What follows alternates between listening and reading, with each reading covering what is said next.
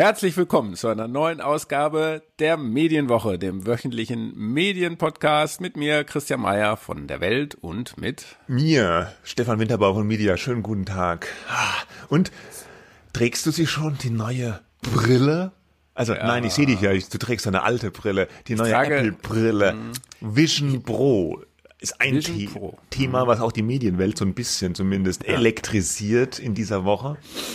Mich erinnert das ein wenig an diese ähm, iPad äh, Hysterie, ne? Braucht man eins, will man eins mhm. und so weiter. Und was das dann auch für die Medien bedeutet. Du erinnerst dich, das ich war mich. vor dem äh, Start, äh, äh, vor dein, der Veröffentlichung. Ja, mhm. dein Chef, Oberchef Matthias Döpfner hat damals in der Talkshow, ich glaube, es war bei Charlie Rose, hat er mhm. doch gesagt, mhm. thank God Steve, for Steve Jobs He saved the publishing industry oder so ähnlich. Ich paraphrasiere das jetzt aus dem Gedächtnis. Also äh, es gab damals eine gewisse Enthusiasmus in der ganzen Medienindustrie, dass das iPad die Medien jetzt in Anführungsstrichen rettet, weil jetzt so ein Device da ist, wo man ja so Magazininhalte Medieninhalte erstmals äh, so Lean-Back-mäßig, super digital konsumieren kann.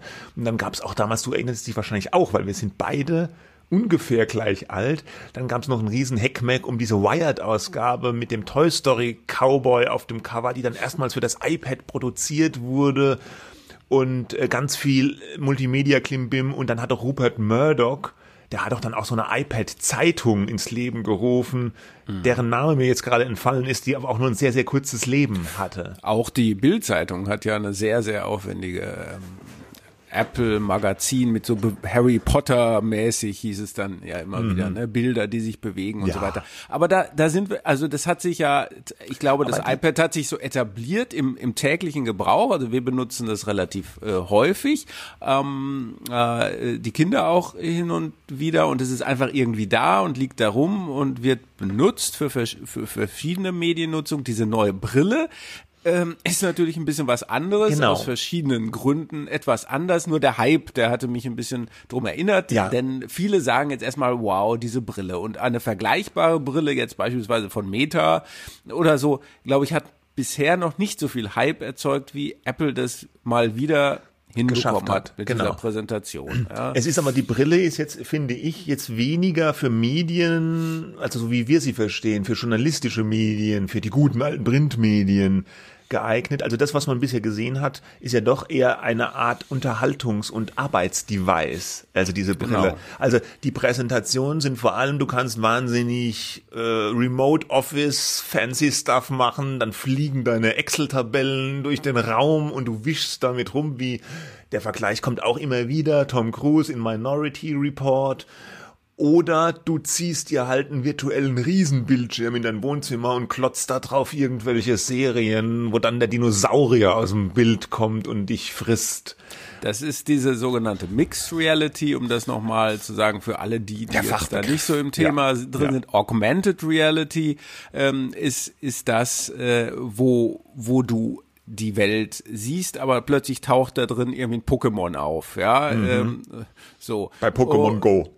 Und Virtual Reality ist das, wo du diese Goggles, diese Brillen aufhast und du siehst nichts von der realen Welt, sondern du bist dort in einer virtuellen mm, Welt. Ne? Und ja. Apple verbindet jetzt beides mehr oder weniger miteinander. Du bist auch nicht vollkommen losgelöst für die Außenwelt äh, von der realen Welt, weil man deine ein, eine Projektion deiner Augen auch durch diese Brille sehen kann. Also die, die die Kunst ist ja zu sagen, du hast diese ja doch recht klobigen nach wie vor selbst bei Apple selbst klobigen Dinger auf und trotzdem verlierst du nicht den Kontakt zur Außenwelt und bist weiterhin auch ansprechbar für die Außenwelt. Du nutzt das so als so ein Device für Entertainment und, und Arbeit, wie du gesagt hast. Äh, der News, Nachrichten, dem Journalismus selber bringt das jetzt, glaube ich, erstmal nicht nee, so viel. Ja. Aber es kann natürlich der Unterhaltungsindustrie einen Push geben. Der große Nachteil ist natürlich, sie kostet 3500 Dollar und ist erst nächstes Jahr erhältlich. Ja, und auch erstmal nur in den USA. Äh, klar, also das ist vielleicht jetzt von, von der Apple-Seite betrachtet so eine Art Neuerung, dass das Produkt noch seltsam unfertig wirkt. Das Akkupack ist extern, wurde auch viel drüber geschrieben. Die Akkulaufzeit auch nur zwei Stunden. Der Preis ist sehr hoch. Die Verfügbarkeit in anderen Ländern, wann überhaupt noch unklar. Es ist ja auch ein bisschen unklar, ob das Produkt, was dann nächstes Jahr zu kaufen sein wird, exakt so sein wird, wie das, was jetzt präsentiert wurde. Vielleicht ändern die da auch noch was dran. Es wirkt so, als wollte Apple da jetzt mal, finde ich, einen Pflock einrahmen und sagen, hier passt mal auf, das ist unsere Vision für Mixed Reality, für die Zukunft. Da marschieren wir in diese Richtung.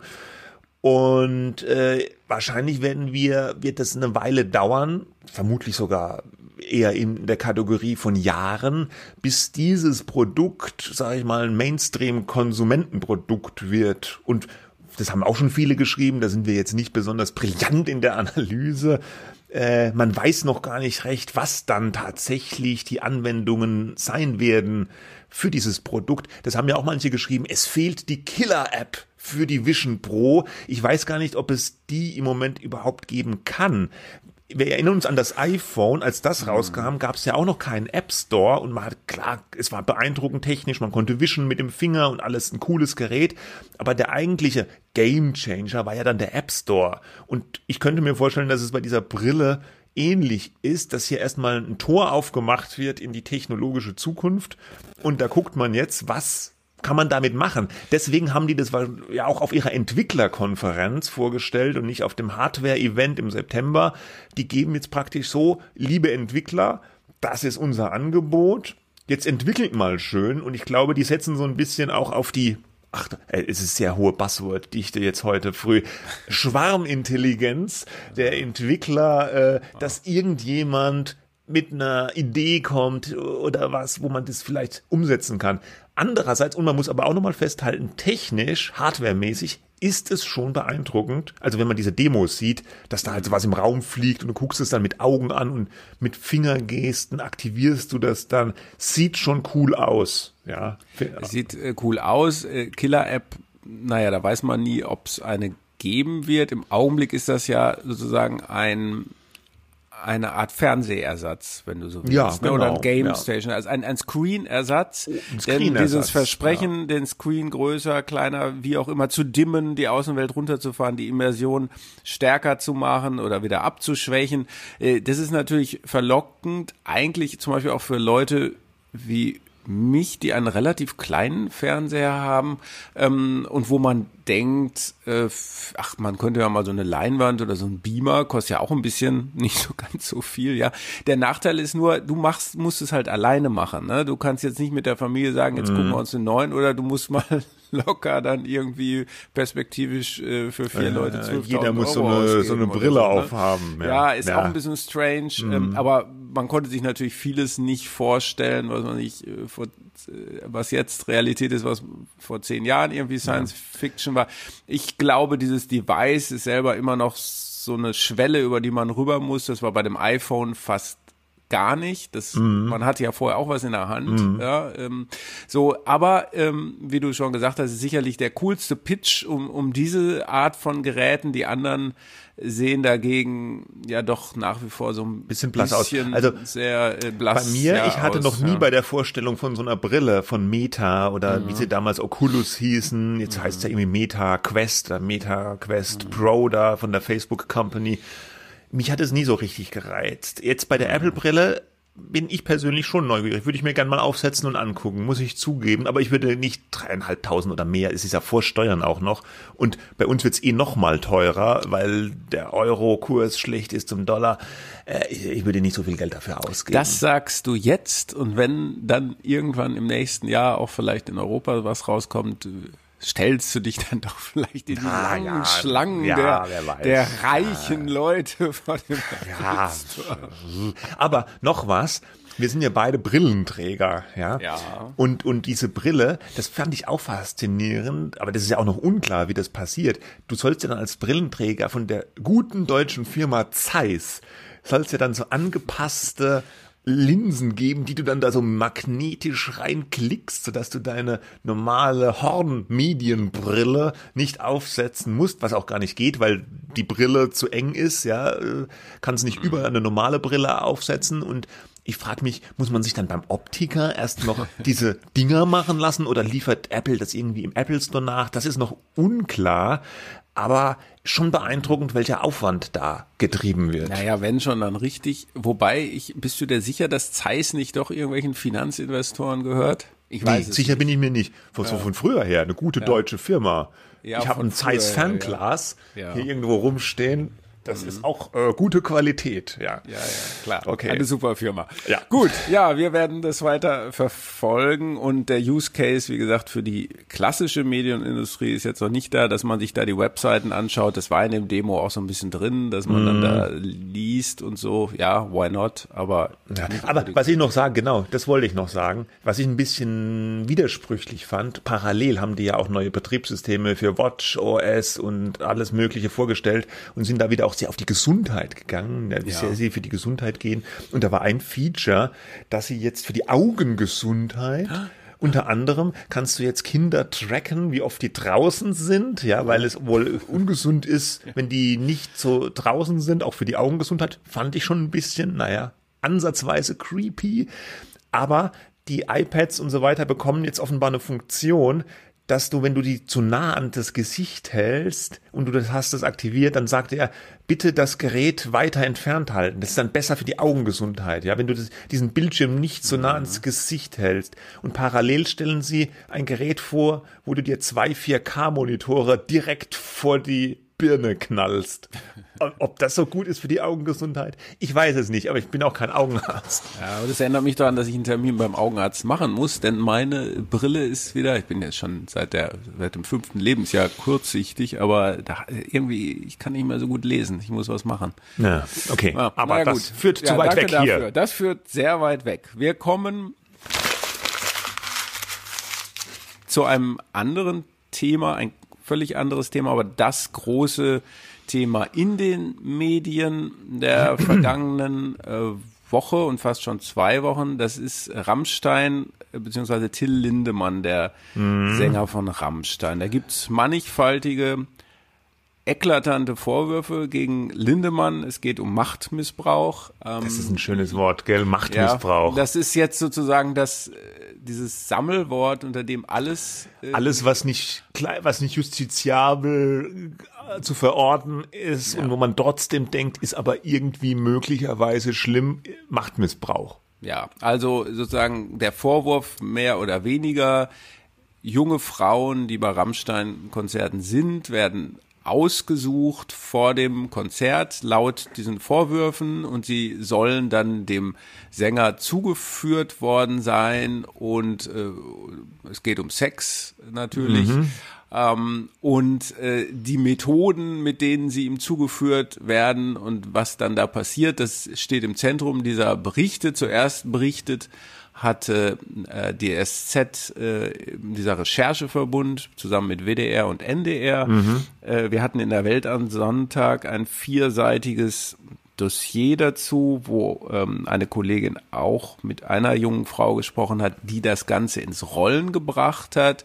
Eine ähm, Irin, ähm, die bei einem Konzert gewesen ist und jetzt schwere Vorwürfe äh, gegenüber Lindemann erhoben hat.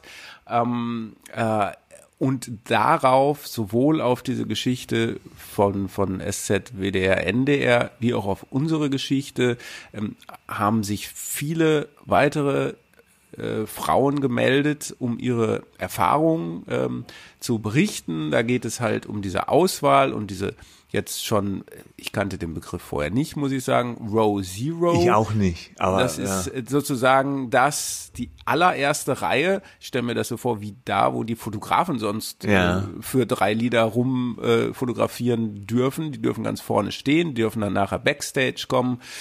Und ähm, ich war noch nie Backstage, kann das nicht so sagen, was da passiert. Ich habe mir das aber wahrscheinlich eher wie so eine Art Ausuf also ausgelassene Party vorgestellt, naiverweise. So wie bei Helene Fischer, wo das Schweinefilet dann aus war. ja, ne, da geht's halt da weniger um Essen. Ähm, so alles weitere, äh, man kann diese Berichte lesen ähm, und sich ein Urteil bilden, aber es ist natürlich schwer, äh, sich ein Urteil zu bilden, wenn man das äh, über diese äh, Medien nur liest, wobei ich finde schon im Unterschied zu anderen MeToo, denn da in diese Kategorie gehört das ja Vorwürfen, ist die Massivität der, der Wortmeldungen der Leute, die sich da melden, nach dem, was ich höre, schon sehr, sehr groß. Mhm. Ja, es handelt sich nicht um einen kleinen Personenkreis, äh, sondern schon um sehr viele. Äh, aber man muss natürlich fragen, was sagt der Mann, die Band, äh, was sagen die da äh, zu? Und die haben jetzt in dieser Woche ähm, nach einigen Abwarten, das hat glaube ich ein paar Tage gedauert, haben jetzt äh, eine Anwaltskanzlei eingeschaltet. Gut, zunächst hatten sie mal ein ganz kurzes Statement auf Twitter rausgegeben, wo sie pauschal die Vorwürfe bestritten haben.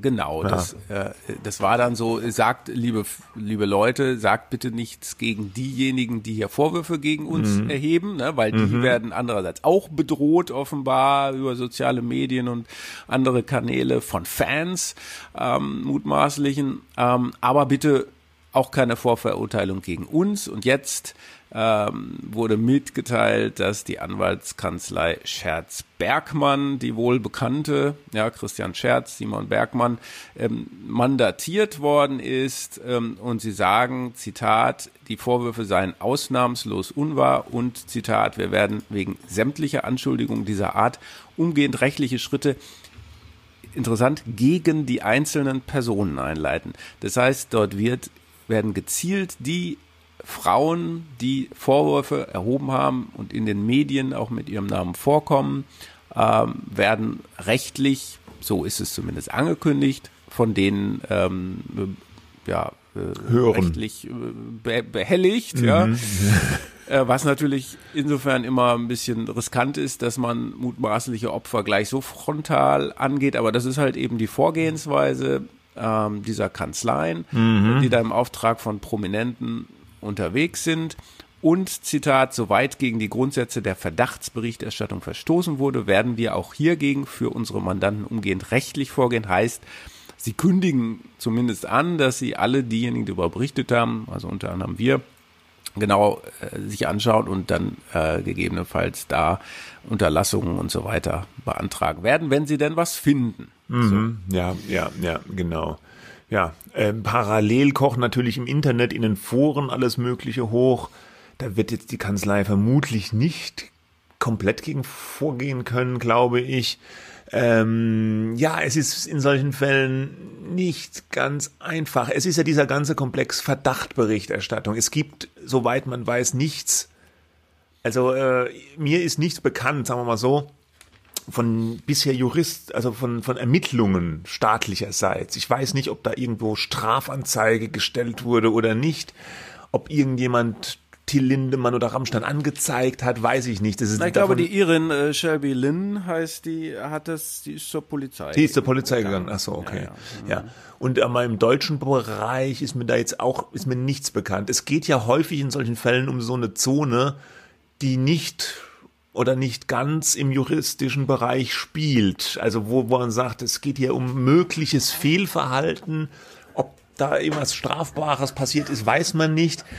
Äh, es gibt Anwürfe, Vorwürfe und in welchem Maß dürfen oder sollten die Medien jetzt berichten, ohne dass es zu einer Vorverurteilung kommt? Das ist ja ganz schwierig, weil eigentlich kommt es ja automatisch zu einer Art Vorverurteilung, sobald Vorwürfe öffentlich geäußert werden, oder? Das kann man Wir ja nicht das ja verhindern. Schon, äh, das ein oder andere Mal bei verschiedenen Fällen. Ne? Also äh, du hattest mal das Interview zu Luke Mockridge, wobei jetzt die so wie es beschrieben wird, die Fallhöhe dieser Geschichte natürlich eine ganz andere ist. Wir sprechen über die erfolgreichste Band, deutsche Band mhm. ever eigentlich, in den USA zum Beispiel ähm, auch super erfolgreich. Ähm, und wir sprechen äh, zumindest so, wie es so kolportiert oder beschrieben wird, über so ein System und nicht über äh, Geschichten, die sich vielleicht zufällig ergeben haben, über Einzelfälle, ähm, sondern eben über dieses Row Zero System. Und ich glaube, da äh, muss man dann natürlich selber recherchieren, haben die Kollegen bei uns mhm. beispielsweise gemacht. Da gab es auch schon vorher äh, einen Hinweis von einem halben Jahr, ähm, der jetzt auch nochmal aufgearbeitet wird. Äh, äh, du kannst, glaube ich, in so einem Fall nicht nicht berichten. Ähm, du musst es natürlich so machen, dass du alle zu Wort kommen lässt. Mich hat ein bisschen irritiert, dass in dieser Stellungnahme von der Kanzlei offenbar steht, es sei versäumt worden, eine Stellungnahme von Lindemann einzuholen. Mhm. Na, ähm, das haben wir natürlich gemacht und soweit ich weiß, ein Kollege von mir war auch dann im Backstage-Bereich. Die sind ja aktuell auf Tour und mhm. also, bitte schauen Sie sich hier äh, doch mal um. Also äh, weiß nicht, wer das nicht gemacht hat. Es gibt halt so zwei Kategorien von Berichterstattungen oder sogar drei. Eine ist die originäre Recherche, ja, mhm. Äh, von den einzelnen Medien. Das andere ist dann sozusagen die Wiedergabe dieser Recherche von anderen Medien. Das berichten die, ne? Das ist mhm. die häufigste Kategorie. Und dann haben wir natürlich noch diese Kategorie von ich sag mal, Feuilletonisten, äh, anderen Personen, die sich diesen Fall anschauen und dann daraus irgendeinen Leitartikel oder ein Essay äh, äh schreiben, wo vielleicht nochmal dieses System, äh, das ist ja nicht vollkommen jetzt alles neu, Groupies und so weiter, äh, unter die Lupe nehmen, die auch dann sofort zu so moralischen ähm, Werturteilen neigen und sagen, alles verkommen, alles schlimm, dieser Rock'n'Roll. Ähm, äh, es wurde ja da ja auch äh, auf Twitter so ein Ausschnitt von der Sendung Inas Nacht herumgereicht. Hast du das oh, gesehen? Nee, nee. Da waren die zwei Zwill die Zwillinge da von Tokyo Hotel, Tom und Bill Kaulitz zu Gast und noch jemand, hab vergessen wer.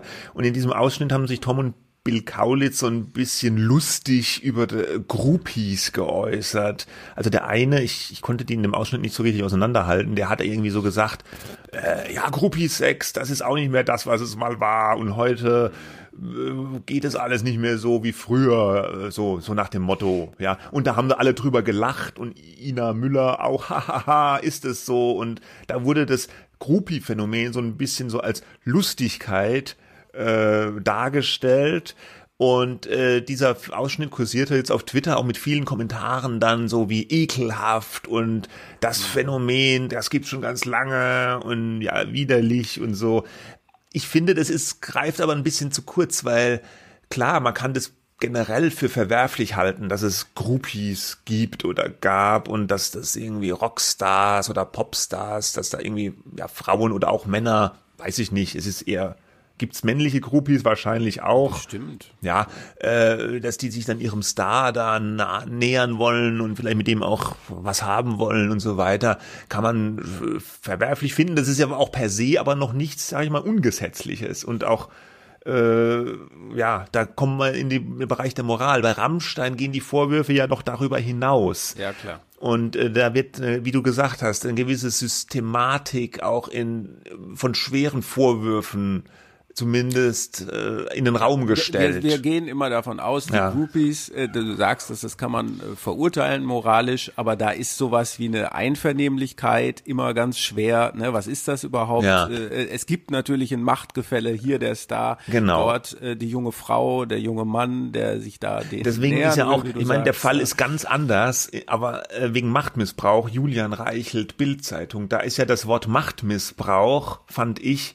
so in den Diskurs stark gekommen, weil auch dieses, ja, der Chef, jetzt mal losgelöst von Reichelt und der Bild, das kannst du auch haben mit Chefarzt und Krankenschwester oder Pilot und Stewardess oder Chefärztin und Krankenpfleger, falls es diese Fälle auch gibt. Also immer der Fall, wo jemand in der Position höher ist oder auch in der gesellschaftlichen Position höher ist und jemand anderes ist niedriger und dann haben die was miteinander. Dann ist so die Frage, ist es immer, ist es immer Machtmissbrauch?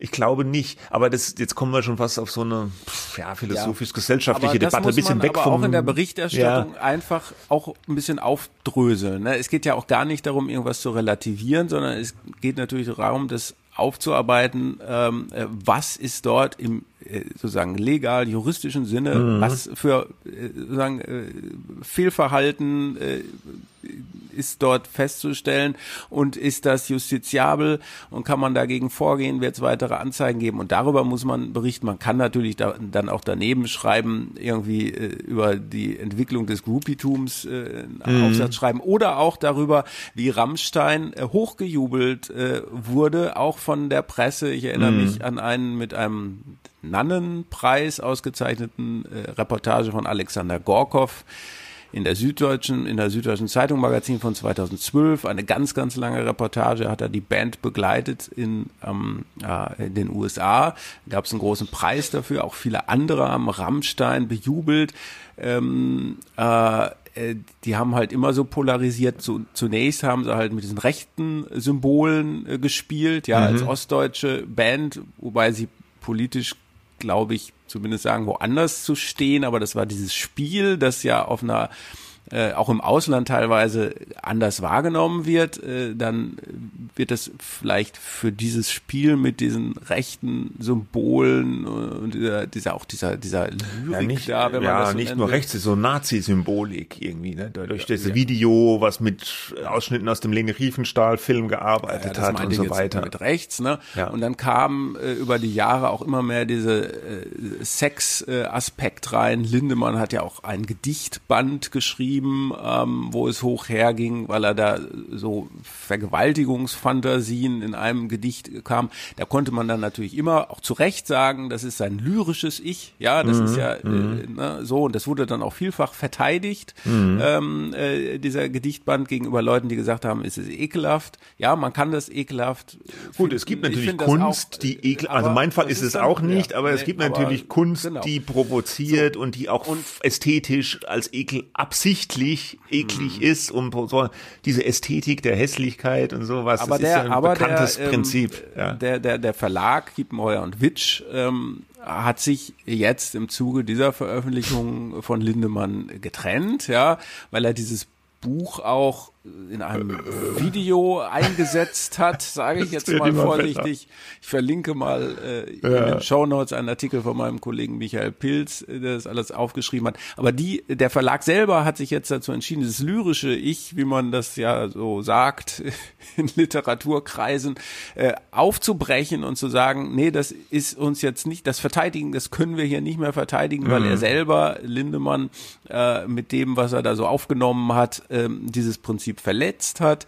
Äh, da ist jetzt, steht die reale Person im Vordergrund und auch das ist natürlich das, was, äh, man kann sich über diese ganzen Unterscheidungen und Doppelebenen und so weiter lange und interessant und intellektuell unterhalten. Aber das ist natürlich das, was jetzt in der aktuellen Recherche zählt. Was ist da wirklich passiert? Mhm. Das muss aufgearbeitet werden. Die Leute, die Band bringt ihren Anwalt da nun in Stellung und ähm, äh, ich, ich hoffe, da wird weiter recherchiert, aber so, dass es ähm, dass es eben sauber ist. Ne? Ja, klar. Also Vorverurteilungen gibt es natürlich äh, viele. Ich finde, in, mich hat das nur überrascht. Du hattest selber in der Kolumne in der vergangenen Woche geschrieben, der Daniel Drepper äh, von der von diesem Rechercheverbund äh, und andere Kollegen, die hatten dann noch ja, Frauen gesucht, die von ihren Erfahrungen berichtet mhm. wurden. Und diese Recherchen, auch bei uns genauso, sind innerhalb kürzester Zeit entstanden. Und sowas wird, entsteht nicht und wird nicht veröffentlicht wenn das irgendwie sehr, sehr zweifelhaft ist, kann ich nee, dazu und sagen. Auch, sowas auch wird endlos geprüft, ob wir ja. sowas machen können, weil das ist eben eine Multimillionen äh, denn da steht der, die Plattenfirma Universal, die sich heute bis heute nach meiner Kenntnis zumindest nicht geäußert hat zu dem Fall, mm. das als der Buchverlag, das ist halt wahnsinnig viel Geld, was für die da auf dem Spiel steht. Und sowas wird nicht leichtfertig veröffentlicht. Ne? Mm. Und wenn man das veröffentlicht hat, dann gibt es auch eidesstattliche Versicherungen, äh, ähm, von, von betroffenen Frauen. Äh, und dann kann man auch davon ausgehen, äh, dass, dass es wert ist, diese Geschichte weiter zu verfolgen und dass es nicht darum geht, irgendwie eine Ikone äh, der, ja. der irgendwie neuen, harten deutschen Musik fertig zu machen oder das so. Das ist, äh, glaube ich, das ja. wird ja von manchen Fans da in Internetforen gesagt, die wollen Rammstein kaputt machen, weil sie so erfolgreich ja. sind. Das Why? ist, glaube ich, Quatsch. Ja. Gut, Gut, aber äh, bemerkenswerte Entwicklung auch eben, dass das so schnell geht. Ne? Das ja. kann man nochmal sagen, äh, dass, dass so schnell Leute bereit sind, Frauen zu sprechen, äh, eidesstattliche Versicherungen abzugeben und zu sagen, äh, so, das äh, zumindest kann ich dazu beitragen. Mm, genau. Gut. Äh, nächstes Thema, wir gehen nochmal zu den öffentlich-rechtlichen. Eines unserer liebsten Themen, der RBB sucht eine neue Intendantin oder einen neuen Intendanten. Da wurden jetzt äh, diese Woche die Kandidaten vorgestellt, aber es holpert schon wieder. Es ist, läuft nicht alles smooth. Äh, muss man jetzt nicht nochmal alles aufdröseln. Die Ex-Intendantin Patricia Schlesinger äh, ist weg, nachdem sie da ja sehr viel Geld für sehr viele Dinge ausgegeben hat was sie vielleicht nicht hätte tun sollen. Sag ich jetzt mal ultra verkürzt. Äh, und äh, zwischendurch hat jetzt Katrin Wernau, hat sie Fernau, Katrin? Mit ja. V, Fernau. Ja. Fernau, äh, so als Interimschefin äh, den Laden geführt und hat immer auch mal durchblicken lassen, sie wäre auch bereit, das vielleicht als Dauerintendantin zu machen.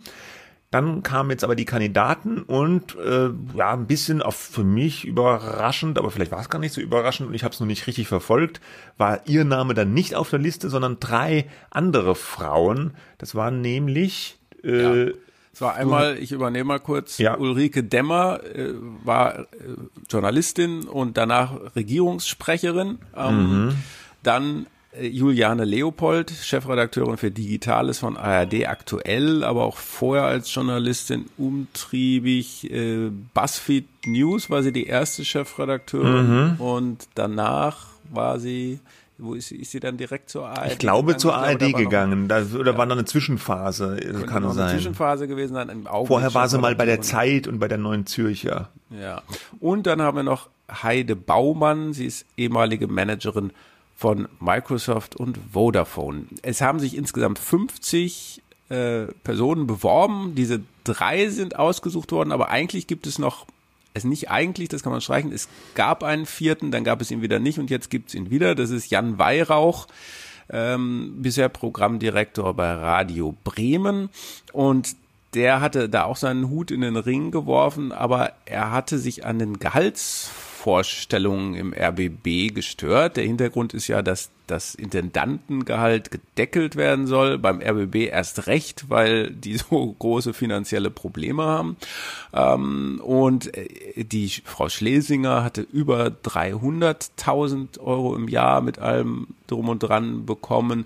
Frau Fernau bekommt jetzt für diese Übergangs-Interimsphase äh, 290 oder 295.000 Euro 95, ja. plus einen Mietkostenzuschuss für eine Dienstwohnung in Berlin. Ja, Ja, und, äh, und das soll aber tendenziell noch weiter runtergehen, ähm, das Gehalt. Und da war Weihrauch dann irgendwie ausgestiegen. Dann gab es aber eine Menge Kritik, auch von der freien Vertretung, dass da im Vorhinein schon ein Kandidat aufgrund dieser Frage des Gehalts ausgeschlossen wird.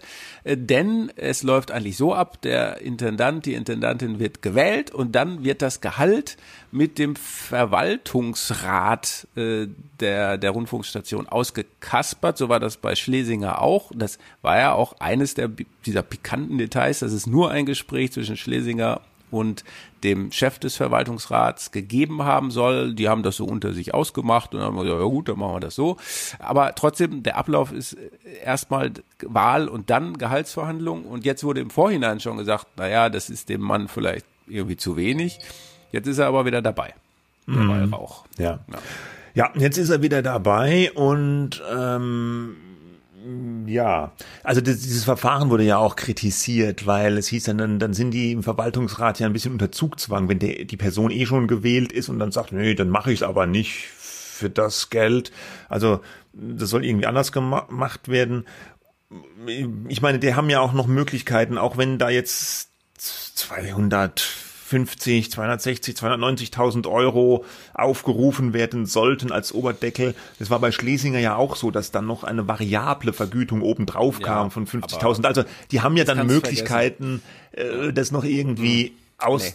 Was, nicht? Ich, ich glaube, es wird kein Bonussystem mehr im Ja. öffentlich-rechtlichen Rundfunk geben. Das ist dermaßen verbrannt, weil diese bei Schlesinger halt nicht bekannt war, äh, dieses Bonussystem. Da erinnere ich mich noch, äh, da hatte ich dann auch mal gefragt, bevor das Ganze rauskam, was gibt's da an Zusatzzahlungen? Nee, gibt es nicht. Na, ähm, und die gab es früher immer mal für alle möglichen Aufsichtsratmandate bei Tochterfirmen und so. Aber äh, ich glaube, ein Bonussystem, auch wenn es ja intelligente Bonussysteme durchaus gibt, wird es da nicht mehr geben. Ja, Ja. Na, das Interessante fand ich eigentlich äh, dieses Hin und Her mit der äh, Frau Fernau. Ja, gut, die wollte Fernau. jetzt ja Die dann ist genau. Da vom WDR abgestellt worden. Tom Bucho hat sie da, glaube ich, mehr oder weniger hingesetzt. Der war da noch ARD-Vorsitzender, hat gesagt, das wäre doch eine gute äh, Zwischenintendantin. Sie haben es vermieden, sie direkt zur Intendantin zu machen. Das sollte gewählt werden. Sie ist Sie hat sich sehr konzentriert auf diese finanzielle Variante, hat Interviews gegeben, hat gesagt, der RBB steht am finanziellen Abgrund nach dem, was Frau Schlesinger da so gemacht hat. Ähm, jetzt muss wirklich kräftig gespart werden, müssen Sendungen eingestellt werden und so weiter und so fort. Ähm, äh, ich glaube, es gab, das wird ihr so vorgeworfen, dass sie eher Defizite auf, auf dieser Seite des emotionalen Verständnisses hat für ähm, die Mitarbeiterinnen und Mitarbeiter. Ähm, ob sie jetzt, wenn sie sozusagen die Intendantin, Interimsintendantin des Herzens ge gewesen wäre, äh, äh, dann, dann würde, glaube ich, ihr Name automatisch fallen. Aber sie hat es aus mir nach wie vor nicht nachvollziehbaren Gründen äh, vorgezogen, in einem sehr interessanten Tagesspiegel-Interview ähm, mit Joachim Huber zu sagen, äh, wenn sie gefragt würde, wäre das sicherlich interessant, ja, Mhm. aber sie hat sich bis zum 30. April, das war der Stichtag, nicht selber beworben. Mhm. Und das ist jetzt der Grund, warum am Donnerstagabend war eine Sitzung des äh, äh, Rundfunkrates und dort haben dann doch einige Mitglieder sie offenbar vorgeschlagen. Mhm. Und sie hat wohl auch gesagt, naja gut, dann hm, kann sie sich vorstellen. Mhm, ne? So, aber äh, dann hat der Rundfunkrat mehrheitlich abgestimmt, nee, das ist jetzt zu spät. Äh, Frau Fernau hat sich nicht rechtzeitig beworben, damit ist sie raus. Ja, okay, ja. Also hat sie vielleicht ein bisschen sich verzockt.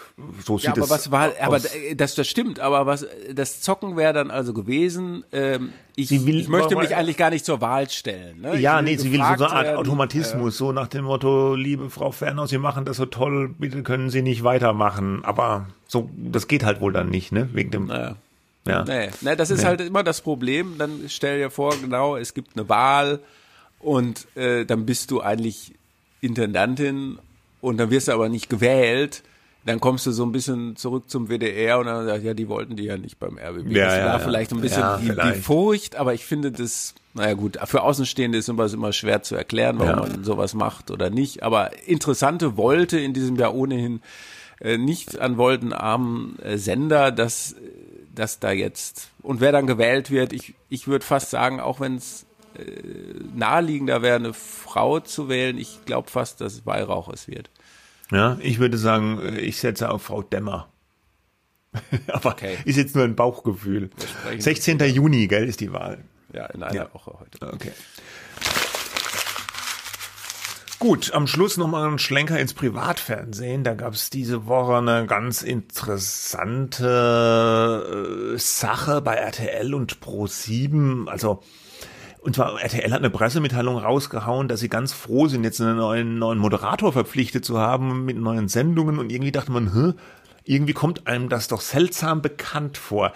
Es ist der Moderator Elton, äh, der jetzt mit den Formaten Blamieren oder Kassieren und Schlag den Besten zu RTL geht. Und beide Formate werden von Raab TV produziert. Das ist die Produktionsfirma von Stefan Raab, der ja Elton auch, wenn man das so sagen will, groß gemacht hat. Vor vielen, vielen Jahren bei TV Total begann der ja seine TV-Karriere als in Anführungsstrichen Dauerpraktikant. Hieß der nicht Showpraktiker? Oder Showpraktikant, genau, bei Stefan Raab, also on, äh, on air, aber vor der Kamera war da so ein bisschen so der Sidekick von Stefan Raab. Und vor allem als Raab sich dann zurückgezogen hat, hat Elton dann nochmal größere Rollen übernommen bei Pro7, moderiert schon, ja, da seit einiger Zeit äh, Sendungen und auch diese, äh, s- diese früheren Raab-Sendungen und Blamieren oder Kassieren war eben auch ein Format, was eigentlich bei ProSieben lief, was ursprünglich auch mal als so eine Art Rubrik, glaube ich, bei TV Total ja, immer begonnen noch. hatte. Ist es immer noch. Gab's immer, gibt's immer noch bei der Gibt's Neuauflage. Vor, ich ja. habe irgendwo gelesen, ich gucke das nicht regelmäßig, aber dass es gerade vor ein paar Wochen mal wieder gespielt worden sei bei Ah, ja. TV Total, Ja. das ja mittlerweile von Sebastian Puffpaff moderiert wird. Ja. Und auch Schlag den Besten klingt jetzt wie Schlag den Star. Da war mir jetzt nicht so ganz klar. Hast du das gelesen, ob es Schlag den Star weitergeben wird auf Ja, es ist, es ist ja angekündigt für diesen, äh, äh, erstmal für diesen Samstag. Gut, das ist jetzt schon länger geplant natürlich. Ja. Ähm, aber das und auch dort, äh, äh, glaube ich, wird dann teilweise blamieren oder kassieren geschrieben. Und noch äh, wahnwitziger eigentlich ähm, ist, dass diese Band, die Heavy Tones, ja, die wir mhm. von TV Total kennen, auch spielen wird bei blamieren oder kassieren bei RTL. Ja, wobei, ja. also ich weiß nicht, ob das dann alles tatsächlich noch so bei ProSieben ja. stattfinden wird, weil äh, äh, das Ganze ist ja ab 2024, also dass der Eltern mit diesen schon das äh, erste Format, ne? Ach so, im Herbst schon das erste vom. Mm, Schlag den Besten erst, glaube ich, Ah ja, okay. Jahr ja, und ja. im Herbst bei Ja. mir nur kassieren. Das ist schon, ich glaube, der Kollege Lückerath hatte geschrieben, eine Kampfansage oder, oder sowas. Äh, hey, aber es ist schon verwirrend, weil das sind ja Marken, äh, Fernsehgesichter, Markengesichter und dass die jetzt parallel auftreten mit demselben Personal teilweise und, und, und Formaten, die man von dem einen kennt und jetzt beim anderen, halte ich auch für zweifelhaft, ob das so Bestand haben wird. Ne? Ja gut, äh, ich meine, das muss ja vertraglich irgendwie geregelt sein. Es kann ja eigentlich nicht sein, dass ein Sender wie Pro7 zulässt, dass praktisch der gleiche Kram mit den gleichen Leuten noch beim Konkurrenzsender läuft. Entweder diese Verträge laufen aus oder sie müssen sich irgendwie dann einigen. Aber ich denke mal, dass die Zeit von Elton und diesen Formaten bei Pro7 dann ja ihrem nahen Ende zugeht. Wel- Ja. Meine Vermutung, wie du sagst, dass das parallel läuft hier, wo bin ich denn jetzt, auf welchem Sender? Ja, überall der Elton. Also dass der jetzt auch, auch als so eine Trophäe gehandelt wird, hat mich auch ein wenig überrascht. Aber gut, die Geschmäcker sind verschieden. Er ist ja, glaube ich, sehr massenkompatibel. Ne? Ja, ja, ja, ja. Irgendwie der, der freundliche äh, Mann, den man von damals kennt, der Ja. eins, eins, zwei oder drei äh, moderiert, nach wie vor, Ah, glaube ja, ich, ne? ja. im ZDF, diese Ja, aber das ist, dann, das ist auch, aber das ist schon wieder ein bisschen was anderes, weil eine ganz andere Zielgruppe und Ja. ein anderes Format und auch öffentlich-rechtlich so ein Format. Es geht ja hier um diese Primetime-Shows, die darüber. Raab hatte ja, ähm, Max also wechseln. Äh, ja, Stefan Raab hatte ja so leichte Berührung schon mal oder mehr als leichte Berührung. Er hat ja ein Format, dieses täglich frisch geröstet für RTL Plus entwickelt. Mhm. Das war so ein, so ein, Streaming-Talk-Format, was äh, gefloppt ist. Und äh, das Turmspringen, ja, Ah ja, stimmt, genau, ja. äh, gab es auch, gibt es jetzt auch, aber das heißt RTL Turmspringen. Ja. Das ist aber das gleiche wie früher. Damals haben die auch ein, ein großes Ding bei RTL draußen gemacht. Das Raab jetzt erstmals für RTL produziert, bei dem frisch geröstet. Es sieht ja so ein bisschen aus, als ob RTL so in einer Dauer äh, Bemühungen Raabs Produktionen so komplett rüberziehen will fast. Also es ist aber ein schlechtes Zeichen eigentlich für Pro7 Sat 1, dass halt so bekannte Formate und auch ein bekanntes Gesicht da jetzt rüberwechseln. Einerseits schlecht für ProSieben Satz 1, andererseits auch für RTL, die verbuchen das jetzt als einen Riesenerfolg für sich und jubeln. Ja, aber so ganz originell ist es halt auch nicht. Ne? Nee, Äh, gegenseitig Leute ja, abzujagen. äh, die das Zukunft des irgendwie dazu, Fernsehens sehen wir dann da auch nicht. Aber okay, das sind halt so ein bisschen so Spielchen zwischen den bei großen Privatsendern. Beide Gruppen haben sicherlich zu kämpfen und die Talente wechseln dann. Ja, das so mal so als Notiz. Gut. Gut, Mit ja, wir wir heute, werden das ne? weiter verfolgen. Ja, Ähm, das sagen wir immer, ne, dass wir das weiter verfolgen. das Aber es ist ja auch so. Es ist ja auch so. Ja. Ja. Gut, also äh, genau, äh, bei ProSieben ne, steht die Hauptversammlung an am 30. Juni.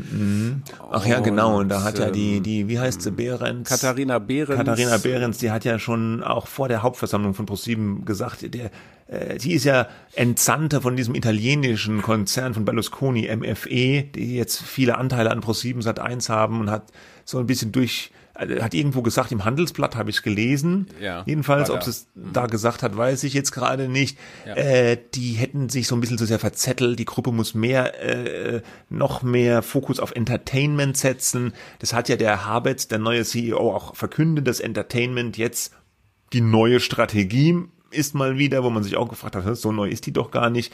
Aber die wollen halt wohl weniger diese Nebengeschäfte mit Start-ups und E-Commerce und allem, sondern die drängen darauf, dass sich der äh, Konzern auf sein Kerngeschäft Fernsehen und Unterhaltung fokussiert.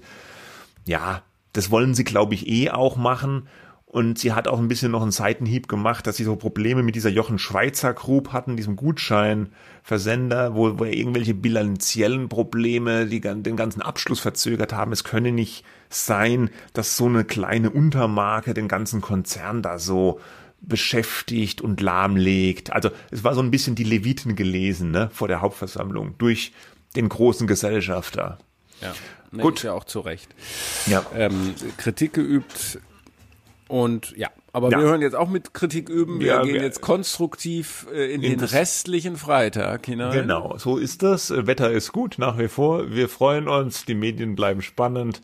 Wir hören uns wieder. Ich weiß nicht, wahrscheinlich wird es eine, es kann sein, dass es eine kleine Auszeit geben wird, weil es ähm, ja terminlich nicht passt. Wir melden uns dann aber auf jeden Fall in Kürze Wir melden wieder uns auf jeden an dieser Fall. Stelle. Bitte bleibt dran, abonniert, ja. bewertet und, ähm, und bleibt uns gewogen. Sagt das, das natürlich. Gabor Steingart? Sagt er das immer, ja? Bleiben Sie mir gewogen, hörst nie bis zum Schluss. Ne? Äh, nee, er, er sieht aber seine Hörer noch. Das finde ich eigentlich ganz angenehm. Ja. Weil das Sie ist ja ein bisschen in Verschiss geraten in Großer dieser Welt. Pluspunkt für ja, ja. Steini. Thumbs also, up. Gut, okay. Deutscher Podcastpreis. Also bis, bis dahin. Tschüss. Tschüss.